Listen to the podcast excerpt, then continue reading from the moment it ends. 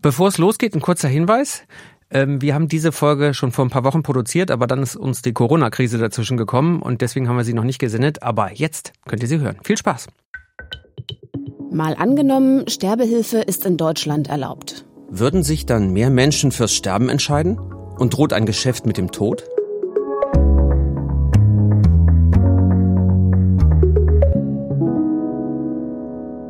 Mein Name ist Vera Wolfskämpf. Ich bin Justus Kliss und wir sind beide Korrespondenten im ARD Hauptstadtstudio in Berlin. Hallo zu einer neuen Folge von Mal angenommen, dem Zukunftspodcast der Tagesschau. Diesmal schauen wir uns an, was es bedeuten würde, wenn Sterbehilfe in Deutschland ausgeweitet wird. Aus Sicht der Kranken, der Medizin und der Kirchen. Mal angenommen, Sterbehilfe ist in Deutschland erlaubt. Dann könnte man in Zukunft vielleicht solche Nachrichten in der Tagesschau hören.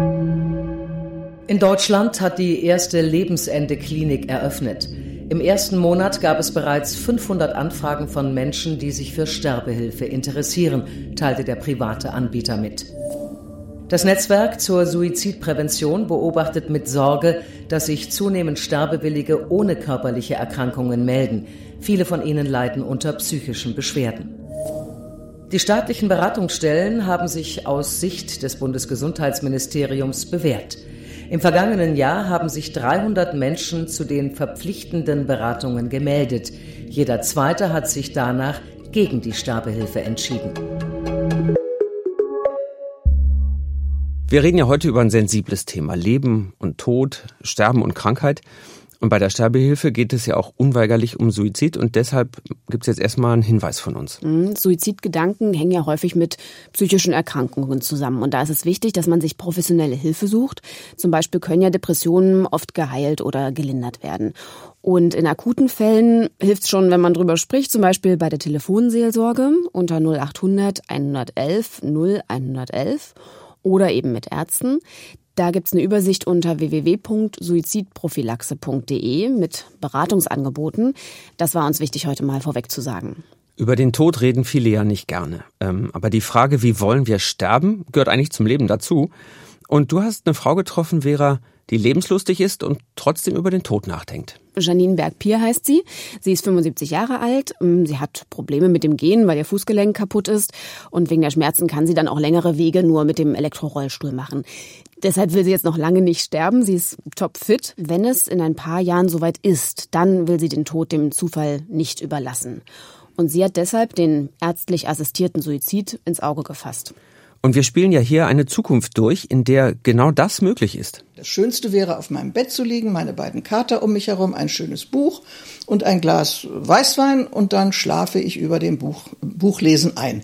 Das wird nur wahrscheinlich nicht so sein.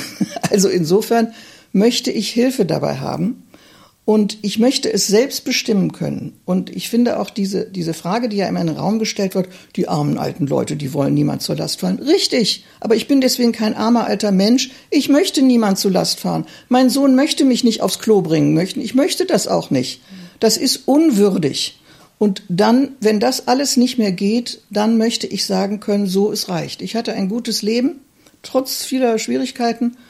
Und für mich ist das Allerwichtigste Selbstbestimmung und Autonomie und also, dass ich entscheide, was mit meinem Leben passiert. Wie konkret haben Sie das denn geplant? Also dazu möchte ich nur sagen, dass ich weiß, wo ich mich hinwenden kann.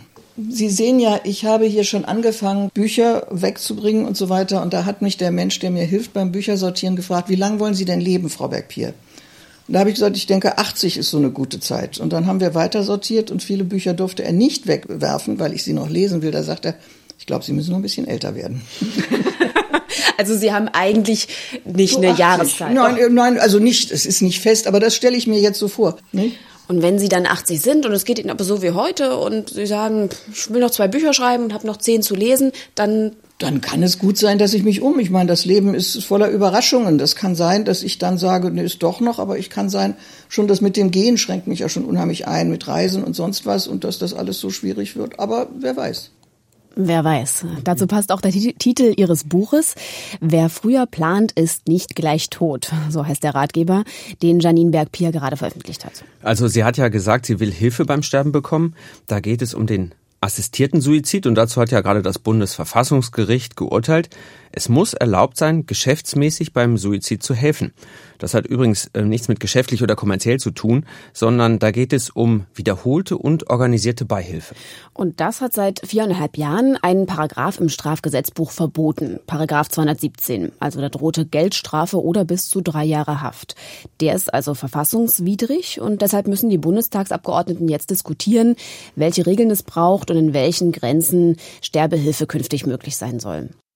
Wir gehen ja hier davon aus, dass die Sterbehilfe liberalisiert ist. Das heißt, in unserem Szenario ist es möglich, dass Ärzte und Organisationen beim Suizid helfen. Mhm. Also zum Beispiel ein tödliches Medikament verschreiben, das der Betroffene selbst nimmt. Ich habe da so ein Bild vor Augen. Also wenn wir uns einen langen Gang vorstellen, am Ende der Tod, vielleicht auch ein assistierter Suizid.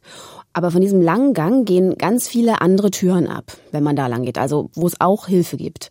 Und eine dieser Türen führt zum Beispiel auf die Palliativstation des Franziskus Krankenhauses. Palliativmedizin, das heißt, da werden unheilbar kranke Menschen behandelt.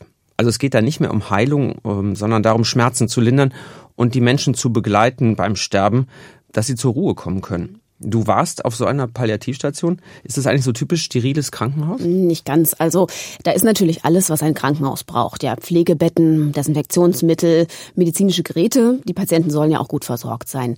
Aber es gibt eben auch ein Wohnzimmer mit so ganz plüschigen Möbeln. Da steht ein Aquarium, ein Klavier und die Zimmer sind auch ein bisschen freundlicher eingerichtet. In einem von diesen Zimmern habe ich Helga Haselhorst getroffen. Sie ist 84 Jahre alt und sie hat Krebs im Endstadium. Ich habe unheimlich viel Krankenhäuser kennengelernt. Das allererste Mal überhaupt, dass man hierher kommt und das Gefühl von einem unendlichen Frieden empfindet. Es ist alles äh, verlangsamt, es ist kein Geschrei. Die Ärzte nehmen sich eine unglaubliche Zeit und nehmen auch auf, was man ihnen sagt. Das Pflegepersonal, also einer wie der andere, es ist hilfsbereit.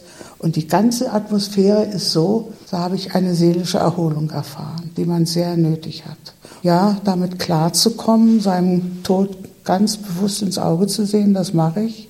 Mein Mann und ich, wir haben in einem Monat unseren 60. Hochzeitstag. Ich hoffe, ich bin bis dahin noch da.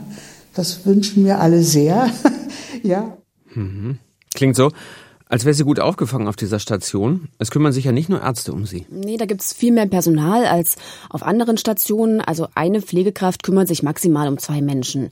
Und neben den Ärztinnen gibt's auch Physiotherapie, Seelsorge, psychologische Betreuung und sogar ein Therapiehund. Ganz schön viel Personal. Könnte es, wenn die Sterbehilfe jetzt ausgeweitet wird, wie wir ja in unserem Szenario annehmen, auch assistierte Suizide auf so einer Station geben? Mm, generell sind in der Palliativmedizin die meisten gegen assistierten Suizid. Und das wird wahrscheinlich auch bei einer Liberalisierung so bleiben, weil sie weder den Tod hinauszögern noch beschleunigen wollen. Und auch der Chef der Station, Winfried Hardinghaus, der mag sich eigentlich so ein Land gar nicht vorstellen, in dem assistierter Suizid erlaubt ist. Dass sie nicht mehr können und sterben wollen, das sagen relativ viele Patienten. Mit einem aktuellen Sterbewunsch, ich möchte jetzt sofort sterben, geben Sie mir eine Spritze. Äh, das kommt seltener vor, kommt aber vor. Und ich kann sagen, ich habe eigentlich noch keine Patientin oder Patienten erlebt, dem, nachdem wir ihm die Möglichkeiten einer guten Palliativversorgung geöffnet haben und diese auch an ihm wirken lassen konnten, die würdige Begleitung, symptomfrei, habe ich noch keinen Patienten erlebt, der dann noch wirklich die Spritze haben wollte. Also die Todesspritze. Das muss man vielleicht erklären. Da stellen sich viele so vor, da kommt jetzt der Arzt und gibt einem die Spritze. Aber das wird es in Deutschland nicht geben. Das ist nicht erlaubt und äh, auch nicht nach dem letzten Urteil. Aktive Sterbehilfe, die gibt's in Belgien, in den Niederlanden und in Luxemburg. Da ist das erlaubt, aber in Deutschland ist es verboten. Hm, und Deutschland hat da auch eine besondere historische Verantwortung, weil die Nationalsozialisten haben körperlich, geistig und seelisch behinderte Menschen ermordet. Sie nannten das Euthanasie und sie haben Menschen eben nach Lebenswert und Unwert eingeteilt. Also deshalb geht es in unserem Gedankenspiel auch nicht um aktive Sterbehilfe, sondern um Suizid, bei dem zum Beispiel ein Arzt oder eine Ärztin unterstützt. Wie ist denn das bei Helga Haselhorst? Die, die hat ja nur noch wenige Wochen zu leben. Denkt die über Sterbehilfe nach? Ich wünsche mir, dass ich selbst bestimmen kann, wann ich mein Leiden beende. Mhm. Ja, und das bei vollem Verstand. Und das haben wir alles in einer Patientenverfügung auf das Haargenaueste dargelegt. Ne? Also keine Wiederbelebung, keine künstliche Ernährung, kein nicht dies und jenes. Die Hoffnung ist dann einfach, dass das Riesending, was sich in meinem Bauch ausgebreitet hat und auch das Bauchfell und alles wird überwachsen, dass dann irgendwie das automatisch irgendwie. Ein Arzt hat mir gesagt, ich wünsche Ihnen, dass einfach Ihr Herz stillsteht. Sie gehen jetzt nicht den Weg, dass Sie sagen, Sie wollen ein tödliches Medikament nehmen. Nee, jetzt nicht. Nee, auf gar keinen Fall. Ich könnte es schon brauchen, sagen wir mal so, vom Ausmaß dem, was ich bisher erlitten habe. Ne? Aber nee, nein, auf keinen Fall jetzt. Ne? Und ich kann jederzeit wiederkommen. Das ist ein wunderbares Gefühl, weil das eine solche Hilfe ist, diese Station hier. Wirklich.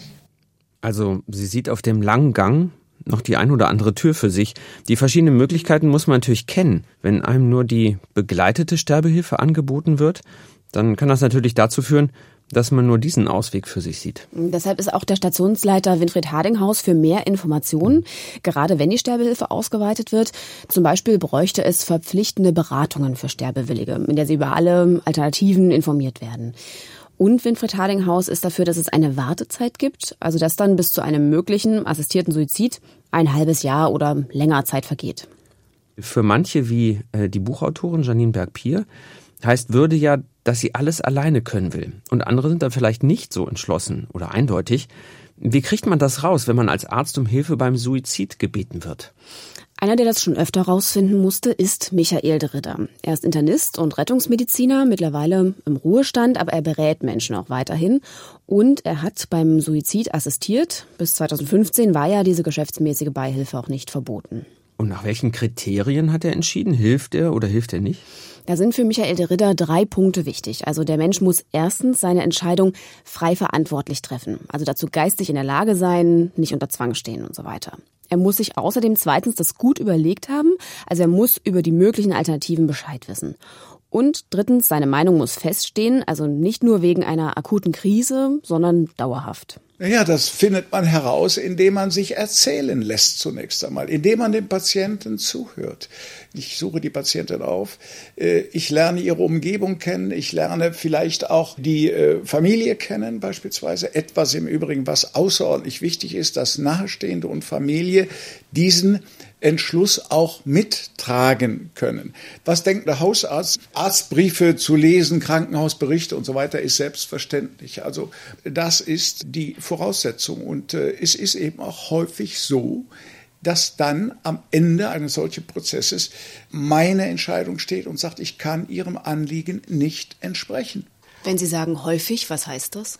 Ich würde sagen, die größere Anzahl von äh, Patienten, die an mich herangetreten sind, habe ich entweder davon überzeugen können, äh, dass es andere für sie gute Möglichkeiten gibt. Viele haben einen Suizidwunsch, etwa in schwerer Krankheit, wissen aber gar nicht um die Möglichkeiten der Palliativmedizin. Und dann sagen die zu mir, ach Herr Doktor, das habe ich ja gar nicht gewusst, dass das so ist, dass so viel Symptom- und Schmerzlinderung am Lebensende möglich ist, dann, dann überlege ich mir das mal oder ich stelle das zurück oder dann gehe ich erstmal diesen Weg. Sie sagen aber auch, dass es zur ärztlichen Aufgabe gehört, nicht nur Leben zu verlängern und zu retten, sondern auch im Zweifelsfall ein gutes Sterben zu ermöglichen. Warum? Es gibt Menschen, die über all das, was ich gerade erzählt habe, also Hospiz, Palliativmedizin etc., sie sind auch sozial gut aufgehoben, dass die darüber bestens informiert sind, aber dennoch weiter leiden oder aber Palliativmedizin für sich ablehnen. Und äh, das kann sehr gute und plausible Gründe haben. Das sind sicherlich nicht viele Menschen, aber es gibt sie. Und dann ist man eigentlich an dem Punkt, wo man sagt, hier ist Suizidhilfe unter Umständen nicht nur gerechtfertigt, sondern vielleicht sogar geboten. Also das hat Michael de Ritter als einzelner Arzt immer so gehalten. Wenn wir jetzt davon ausgehen, Beihilfe zum Suizid ist erlaubt, wie könnte das funktionieren?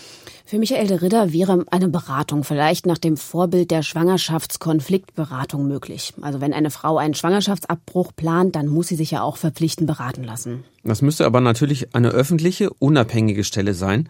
Wenn wir in unserem Szenario noch weitergehen, und jede Organisation könnte beraten, ob Kirche oder Sterbehilfeverein, dann wäre die Gefahr, dass die Betroffenen in die ein oder andere Richtung beeinflusst werden könnten. Ergebnis offen, das ist eben auch für den Arzt Michael de Ridder wichtig. Und für den assistierten Suizid sind auch seiner Ansicht nach nur Ärzte qualifiziert. Vereine, die damit vielleicht sogar Gewinn machen könnten, nicht. Und die Ärzte und Ärztinnen müssten vielleicht auch speziell ausgebildet sein, oder? Also was bräuchte es, wenn Sterbehilfe liberalisiert ist? Seit zehn Jahren gehört ja immerhin die Palliativmedizin ganz normal zur Ausbildung dazu. Aber noch mehr den Fokus auf Philosophie und Ethik zu legen, das fordern eben einige für die Zukunft. Also einerseits ist es eine rechtliche Frage, andererseits eine des Berufsethos. Und viele Ärzte sehen es ja vor allem als ihre Aufgabe, Leben zu retten. Und wenn jetzt die Sterbehilfe ausgeweitet wird, befürchten halt Kritiker, dass sich unsere Gesellschaft dadurch verändert, weil wir das Leben vielleicht weniger wertschätzen und der begleitete Suizid irgendwie normal wird. Besonders viel Kritik kam ja von den Kirchen nach dem Urteil, die grundsätzlich gegen Sterbehilfe mhm. sind. Ich habe mit einer Pfarrerin gesprochen, Anne Heimendahl. Sie war lange selbst im Krankenhaus als Seelsorgerin tätig und leitet nun das Landespfarramt für Krankenhaus- und Altenpflegeheimseelsorge hier in Berlin das Leben sei eine Gabe Gottes und deshalb unverfügbar. Und ich kann verstehen, wenn jemand wütend reagiert und sagt, wieso schreibt mir die Kirche vor, ob ich zu leben oder zu sterben habe und wie lange. Aber zu bedenken, dass unser Leben tatsächlich ein Geschenk ist. Und wie antworte ich eigentlich darauf, auf dieses Geschenk? Wie gehe ich mit meinem Leben um? Das würde ich mal zu bedenken geben. Meine Befürchtung ist, dass das, was wir in den letzten, sagen wir mal, 30 Jahren errungen haben innerhalb der Sterbebegleitung, vernachlässigt wird zugunsten der Sterbehilfe. In dieser Sorge sind sich ja die evangelische und die katholische Kirche einig. Wie sieht es eigentlich in anderen Religionen aus? Genauso. Im Islam und im Judentum ist das Leben heilig und da gehört sogar das Leiden dazu. Sterbehilfe oder assistierter Suizid sind nicht erlaubt. Und im Buddhismus ist es interessanterweise auch nicht anders. Mhm.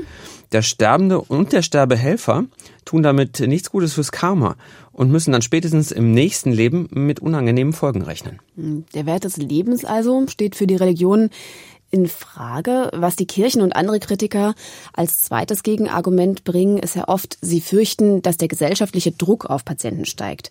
Worum geht's da? Darüber habe ich mit der Pfarrerin Anne Heimdahl auch gesprochen. Die Sorge habe ich tatsächlich, dass es ein Weg ist, der so gleichwertig neben die anderen Wege gestellt wird und dann noch tatsächlich dieser latente Druck aufgebaut wird. Ich habe so viele Menschen kennengelernt, deren vorrangiges Problem war, ich möchte den anderen nicht zur Last fallen. Und die so gerne gehört hätten, es ist gut, wir sind gerne für Sie da. Oder ich komme dich gern besuchen. Wenn aber jemand am Bett ist, der ungeduldig ist, wenn Menschen ein schlechtes Gewissen haben, weil sie jetzt das Erbe aufbrauchen im teuren alten Pflegeheim, dann ähm, stimmt was mit dieser Gesellschaft nicht. Und an der Stelle habe ich wirklich Sorge, dass das, was diese Gesellschaft sowieso schon vermittelt, ihr seid zu teuer, ihr Rentner oder ihr Alten oder ihr Hochaltrigen, das ist der Nährboden dafür, dass, glaube ich, manch einer sagt, ach weißt du, ich will weder der Gesellschaft noch dem Nächsten weiterhin zur Last fallen und dann gehe ich lieber. Wenn die Kirche das befürchtet, sobald der assistierte Suizid möglich ist, kann man da irgendwas dagegen tun? Das ist eigentlich eine gesellschaftliche Frage, die gar nicht nur an diesem Thema Sterbehilfe hängt. Wie gehen wir miteinander um?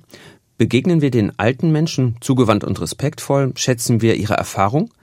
Und sehen wir es als unsere Aufgabe an, sie gut und würdevoll bis in den Tod zu pflegen und zu begleiten? Das ist eine ethische Frage. Aber was bei der Pfarrerin ja auch anklang, war die Sorge, dass es am Ende ums Geld geht. Denn Sterbebegleitung, also eine Palliativstation, Schmerzen lindern, Symptome behandeln mit viel Personal, das ist teuer und es gibt nicht überall genügend Plätze. Eiskalt gerechnet könnte man fragen, ist Sterbehilfe da nicht deutlich günstiger? Eiskalt geantwortet, ja. Und genau deshalb fordern eigentlich alle, dass die Palliativmedizin mit mehr Geld ausgebaut werden muss, vor allem dann, wenn unser Szenario Realität werden sollte. Und dass wir bei der Sterbehilfe über Regeln reden müssen und auch über Geld und das Geschäft mit dem Tod. Wie ist das denn jetzt? Also wenn zum Beispiel jemand in die Schweiz fährt und sich dort Hilfe beim Suizid holt, was kostet das? Laut der Deutschen Gesellschaft für Humanes Sterben kostet das insgesamt 9000 Euro.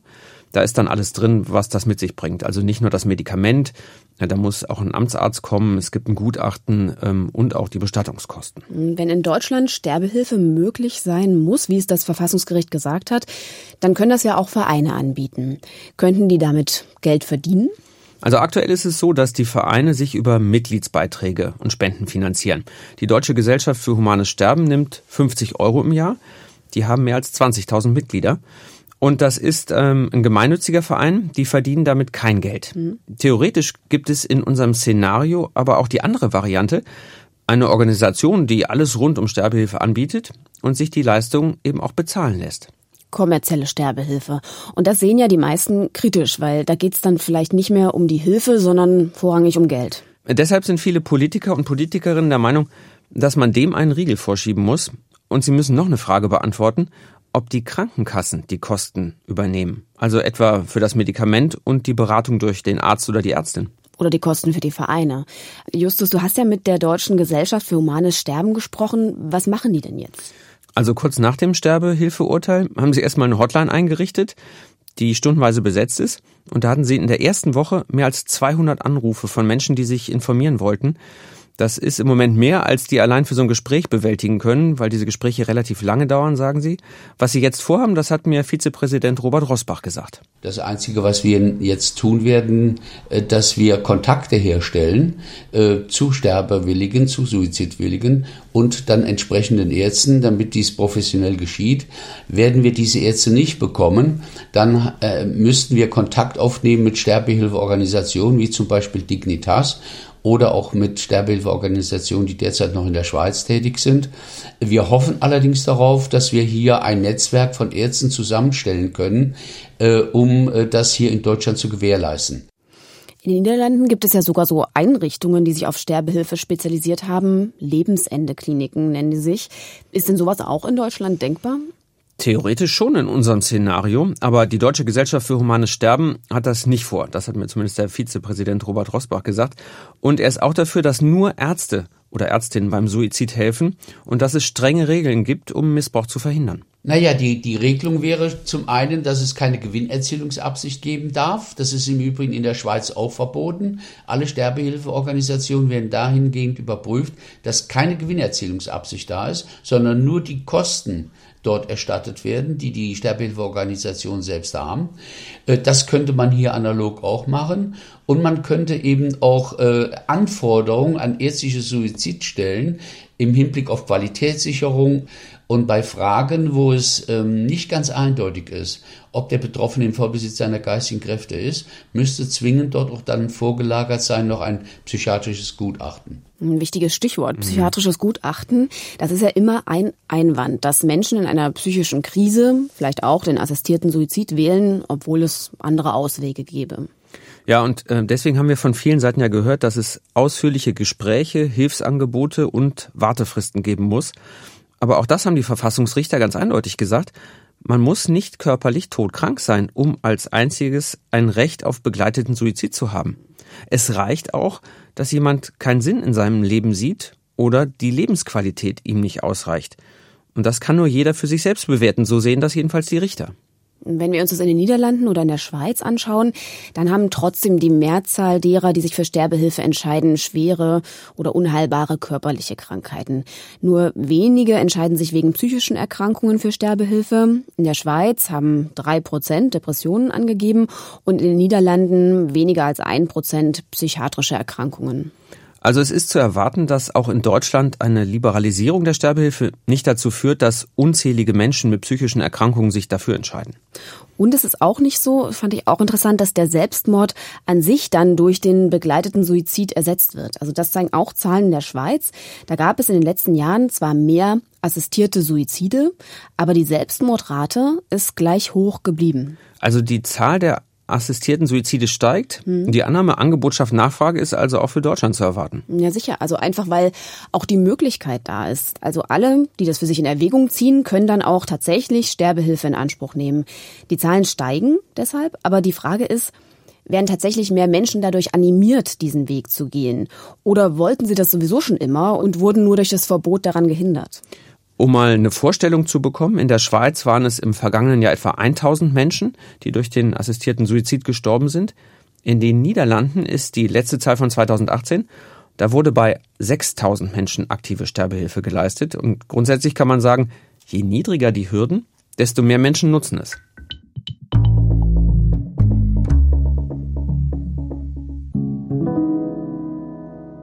Dann lass uns das doch mal zusammenfassen. Also was passiert, wenn unser Szenario Sterbehilfe, genauer begleiteter Suizid wird möglich, jetzt nach dem Urteil des Verfassungsgerichts wirklich Realität wird? Hm, also wenn die Liberalisierung sehr weit geht, kann es sein, dass Organisationen mit der Sterbehilfe Geld verdienen können. Womöglich gibt es Lebensende-Kliniken oder mobile Angebote, wo der assistierte Suizid dann zu Hause möglich ist. Und definitiv würden mehr Menschen diesen Weg gehen.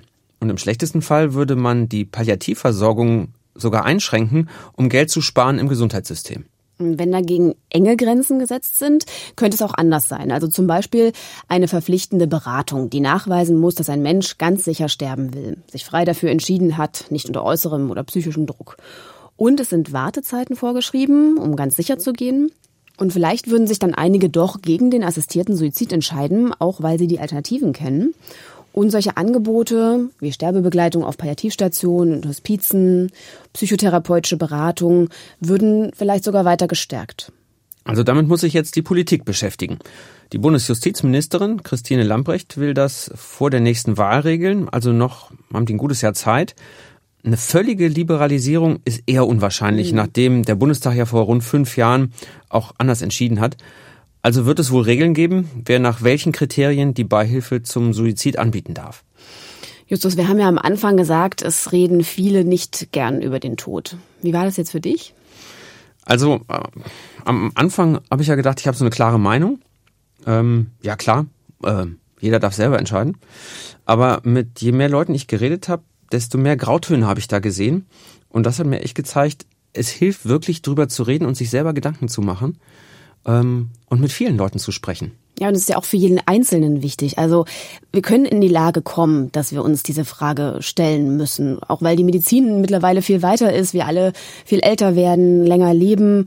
Und dann ist es nicht nur für uns Einzelne wichtig, sondern auch für die Gesellschaft als Ganzes. Wie wollen wir füreinander da sein, eben auch bis zum Tod? Also mit der Diskussion haben wir jetzt eigentlich gerade erst angefangen. Unser Podcast ist aber jetzt zu Ende. Das war mal angenommen. Der Zukunftspodcast der Tagesschau. Vielen Dank fürs Zuhören. Eure Fragen, vielleicht auch Gedanken zu dem Thema oder Verbesserungsvorschläge natürlich könnt ihr jederzeit gerne an uns schicken an malangenommen.tagesschau.de. Und wenn ihr uns gern zuhört, dann sagt's weiter, abonniert uns, wir freuen uns. Und wie immer gibt's nächsten Donnerstag eine neue Folge. Bis dahin, macht's gut. Ciao.